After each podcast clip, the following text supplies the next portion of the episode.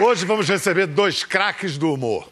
Um está há décadas na estrada, faz parte do imaginário de gerações de brasileiros.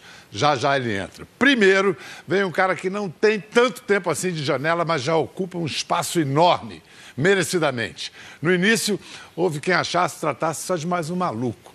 Depois concedeu-se. Maluco talentoso. Adiante tiveram que admitir, além de comediante nato, um tremendo ator.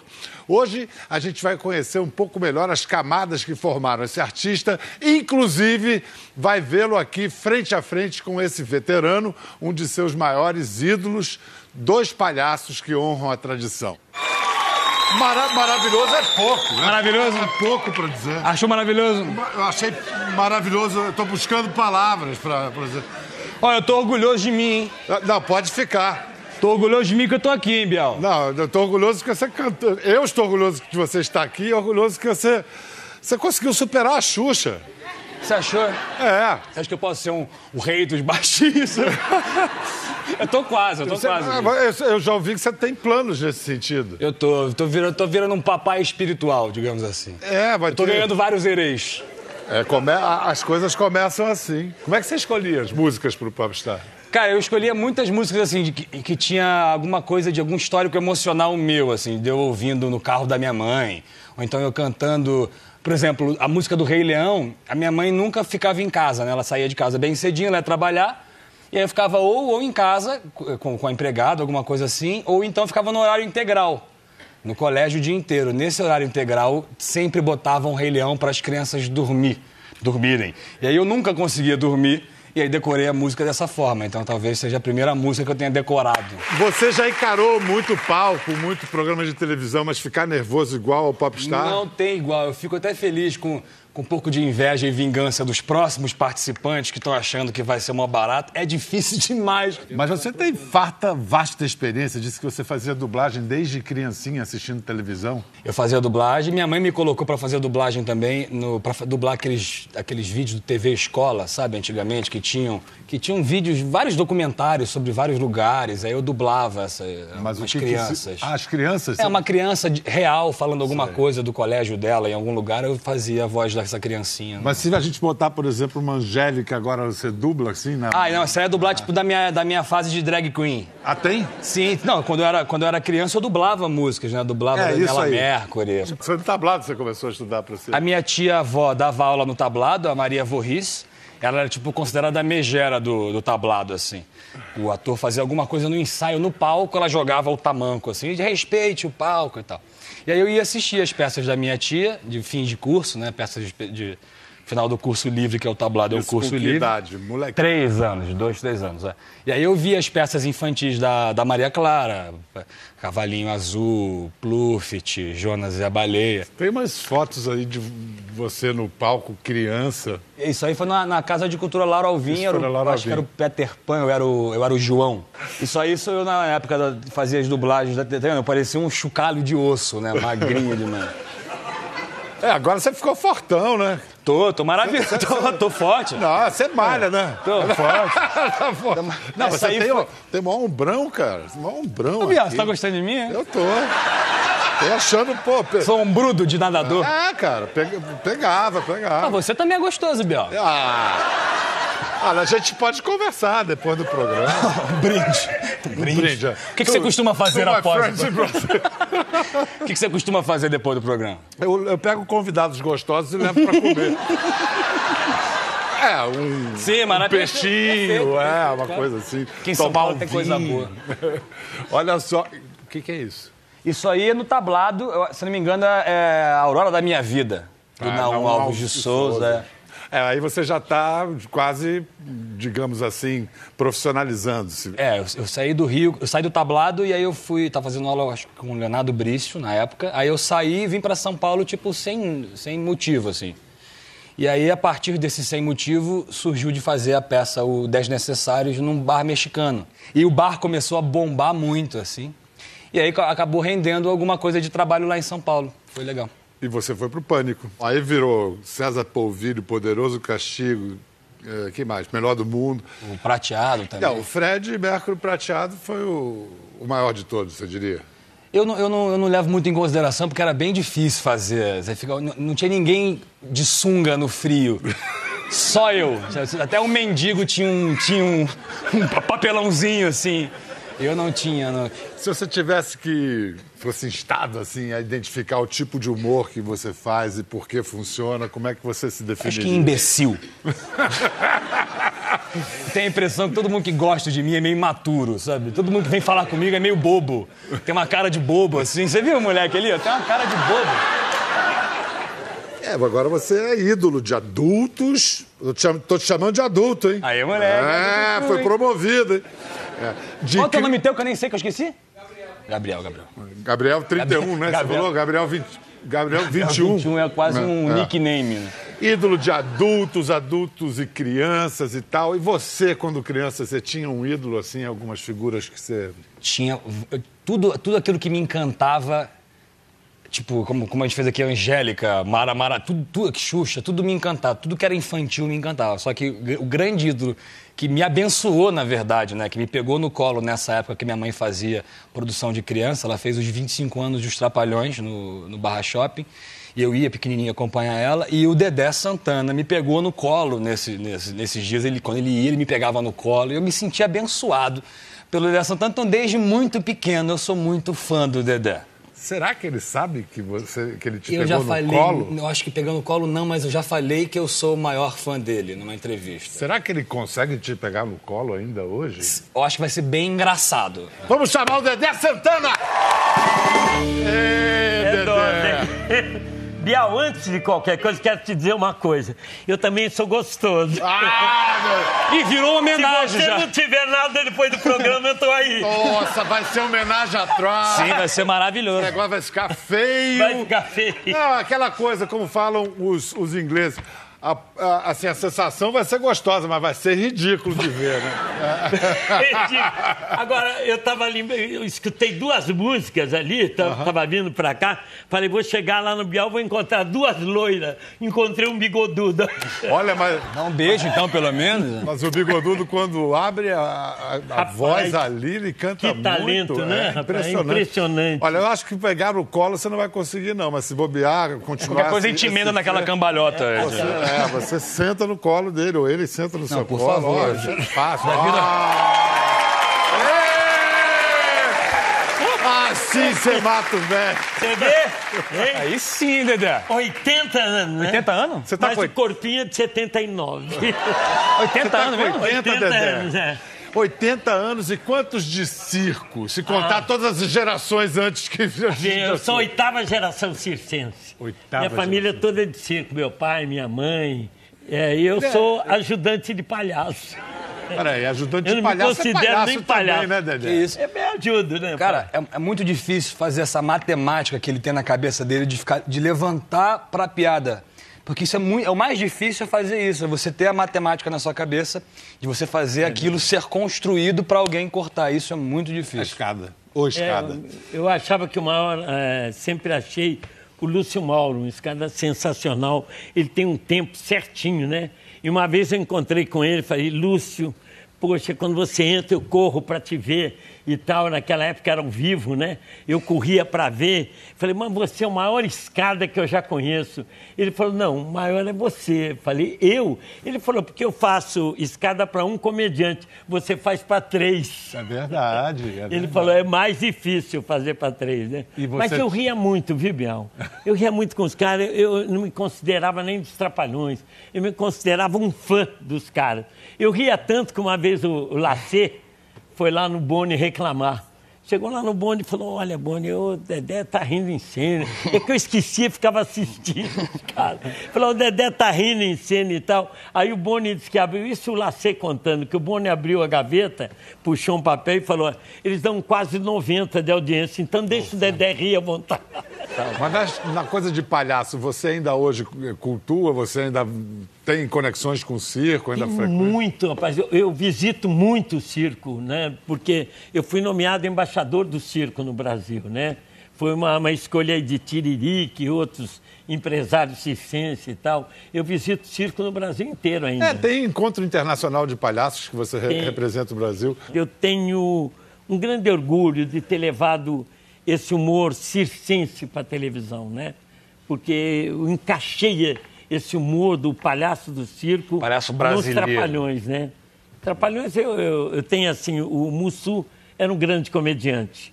O Zacarias, o grande ator do grupo, ele tinha prêmio mulher em peça. Era um absurdo. Ele era mesmo. outra pessoa. Você vê num documentário, ele sem a peruca no camarim falando, Ah, é o, é o Frank conhece. Sinatra falando. Exatamente, ele foi radioator tal, que é uma coisa difícil, né?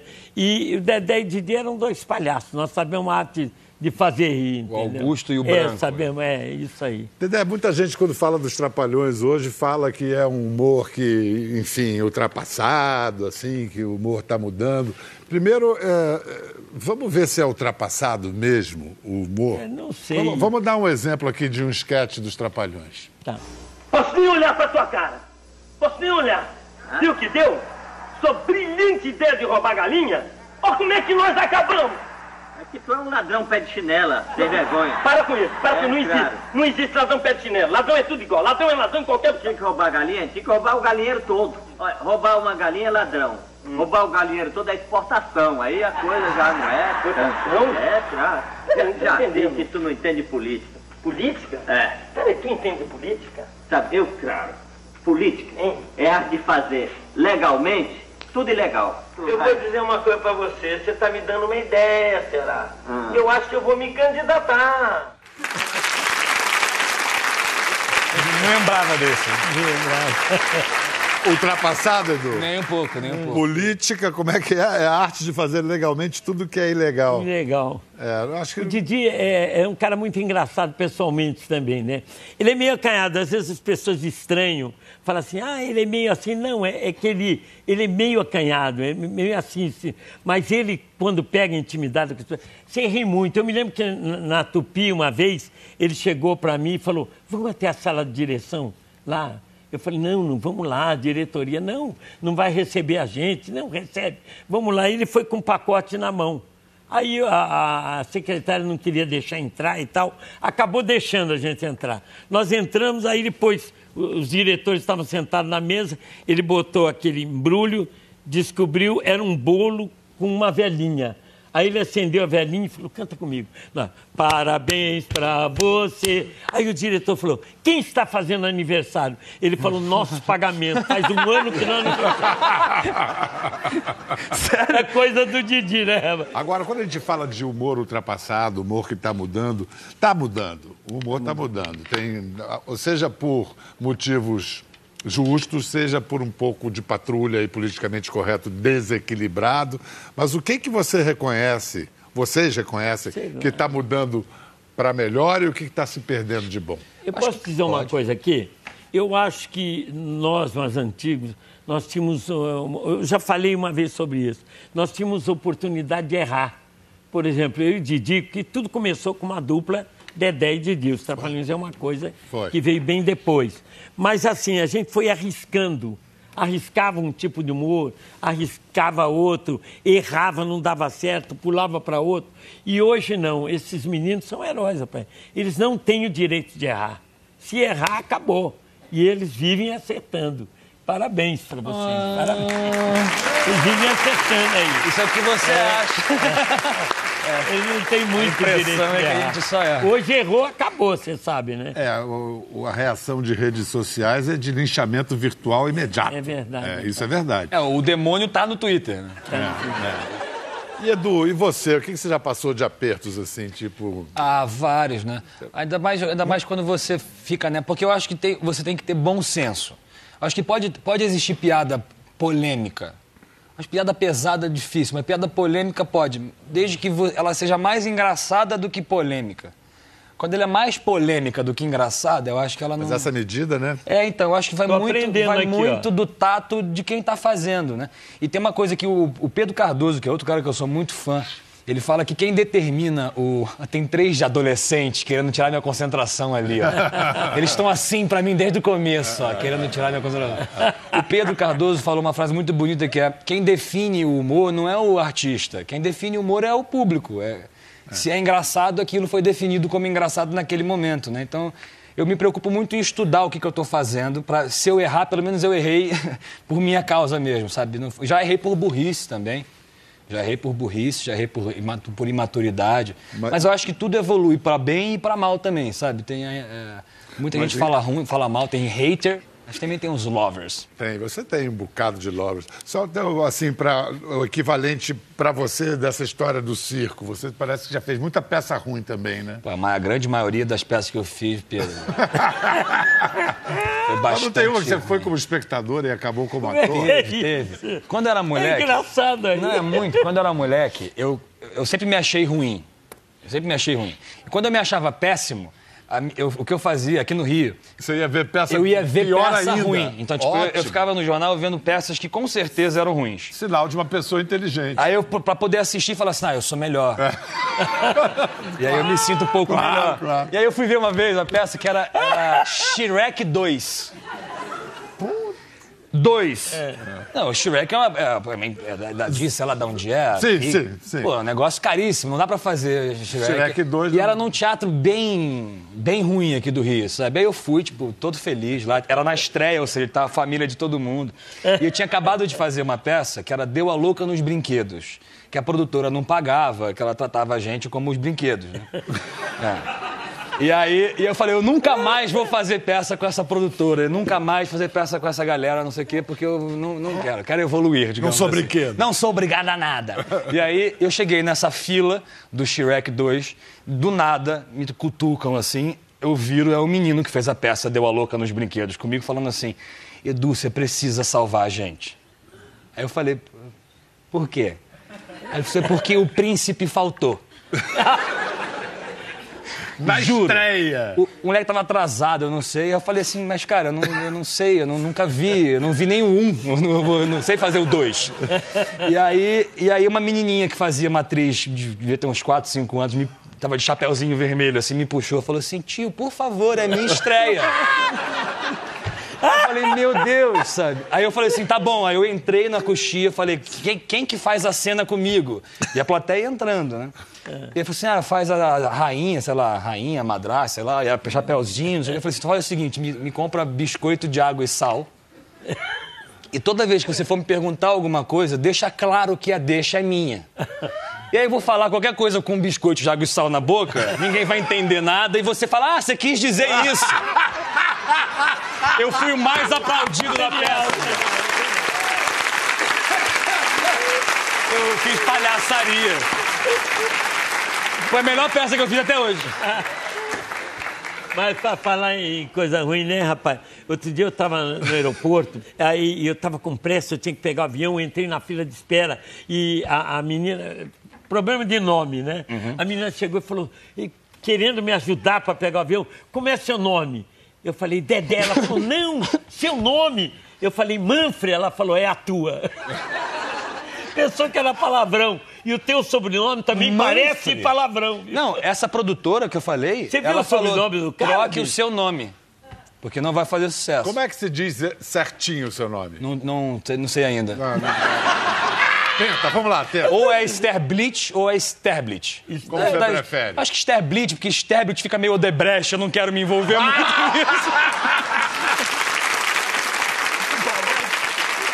Estamos de volta com o Eduardo Sterblich, ou Sterblitz, como quiser. Curte raça negra? Curte raça negra? Santana, Dedé, Santana. Como é que eu tinha falado mesmo?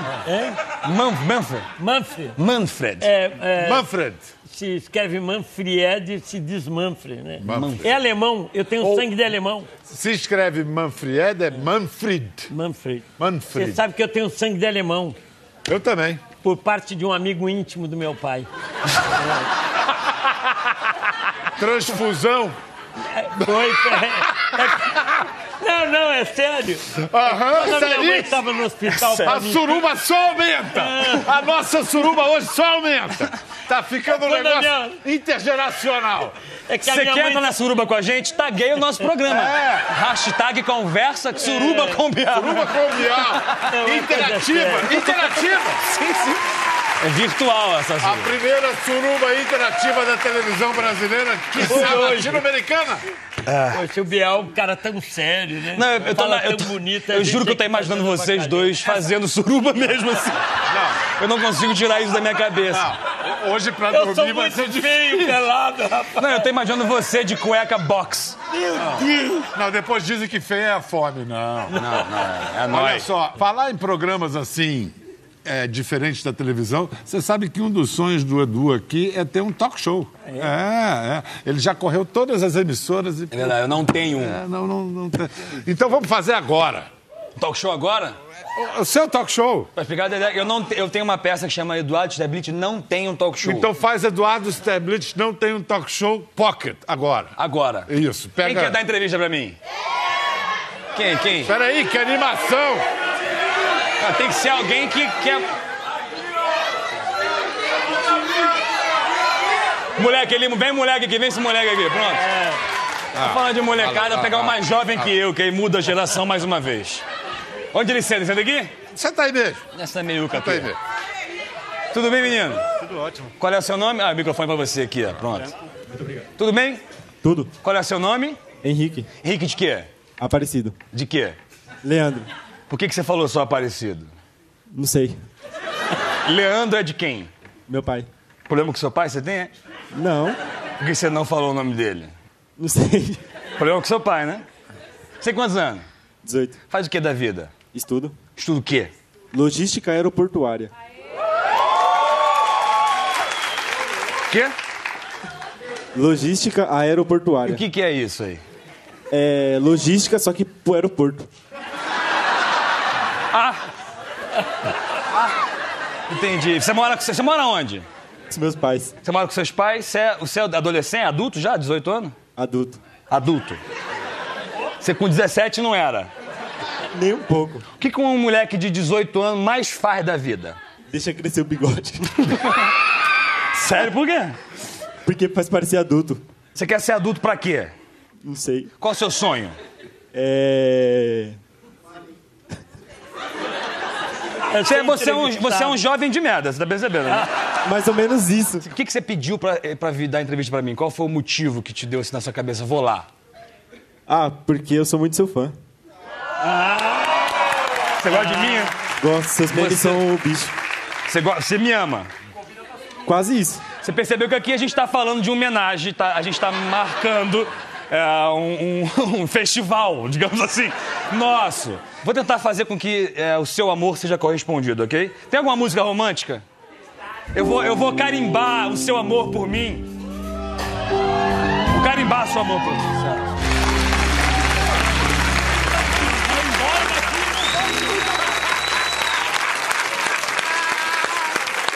Genial, genial. Eu adorei, tirando uma pontinha de ciúme, a gente adorou, né, Dedé? Foi legal. Assim. Um montão de ciúme. Eu não pude deixar de ver as tatuagens nas suas costas que tem um, um- um rosto rabiscado e um, um outro rosto ao lado. Um, rabiscado foi no, foi no Pânico que eu dei uma ideia que era um quadro que chamava O Maior Arregão do Mundo. E aí quem não, quem não aceitasse fazer aquela ideia, perdia ponto. Aí eu dei essa ideia de tatuar um roteirista do programa e caiu pra mim, então eu fui obrigado a fazer, né? Eu mesmo fiz a minha ideia. Aí depois eu anulei. Ao invés de apagar que dói mais, eu só anulei. E a do lado é metade o Stepan Nercessian e metade o Miele. Ah? Bota, bota a mão assim do nariz pra baixo, Dedé. Aqui? Aí é o Stepan, ó. é. Sério? Aí se você botar do nariz pra cima é o Miele, ó. É É, exatamente. uma homenagem. É, ó, Eu tô exatamente. pensando em fazer o Luciano Huck na coxa aqui. Você gosta? É, dá, dá ideia sim, mas eu achava. Não, Não, devia, isso aqui eu devia tenho ficar muita, só na ideia. muita honra. Dedé, Oi. falar um pouco, eu queria mostrar uma cena. A gente já riu muito. eh, Vamos falar um pouco do momento em que você fez muita gente chorar. É uma cena que você fez com o Didi e que os dois palhaços fizeram a gente chorar.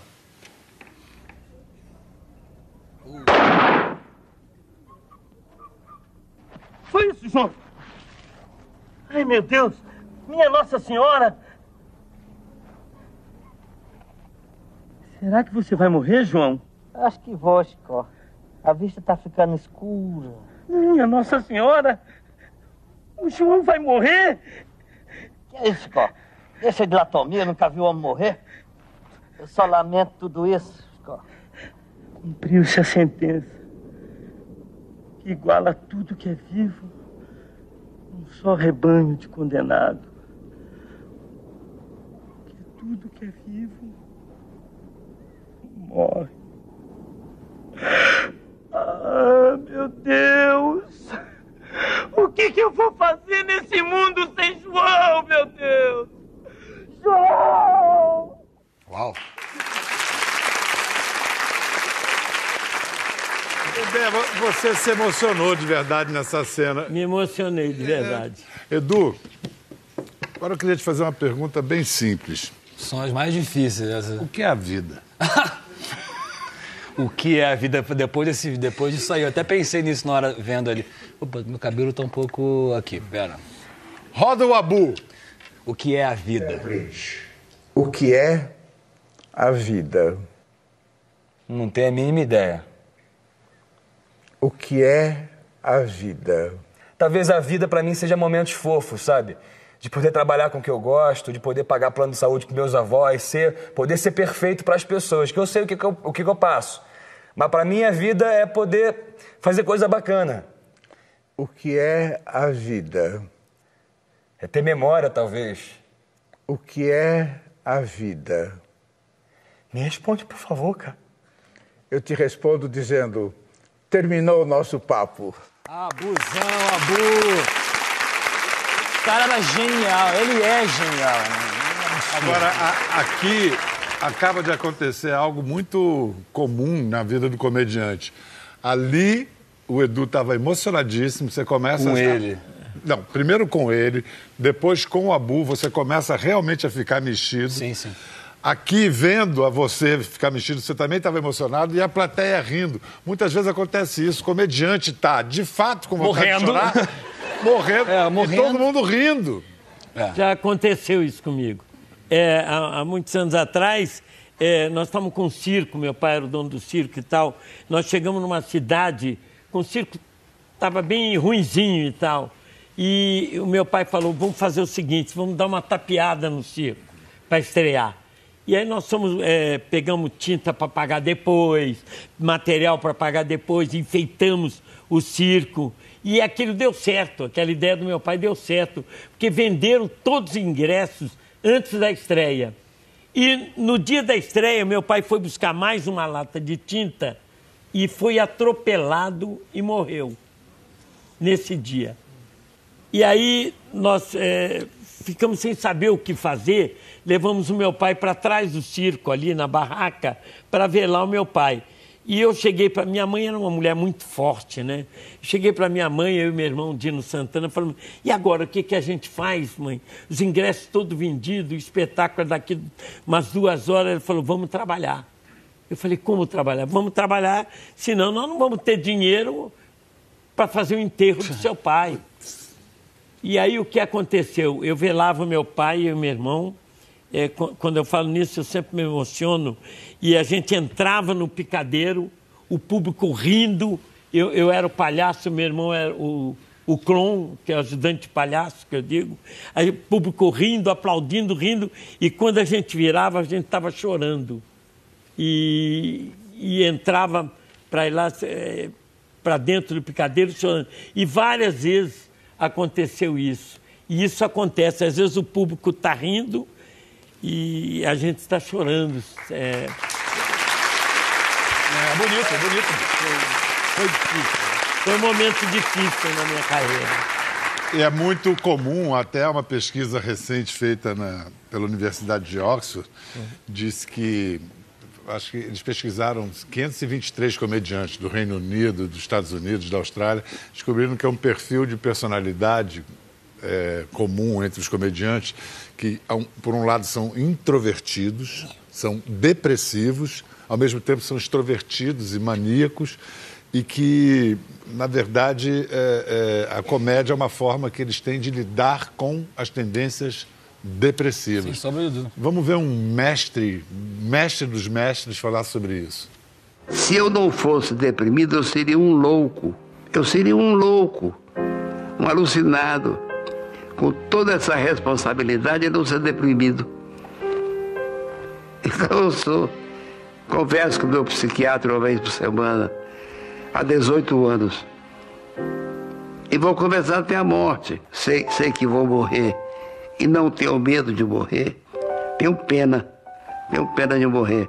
Porque no humor, todos nós somos insubstituíveis.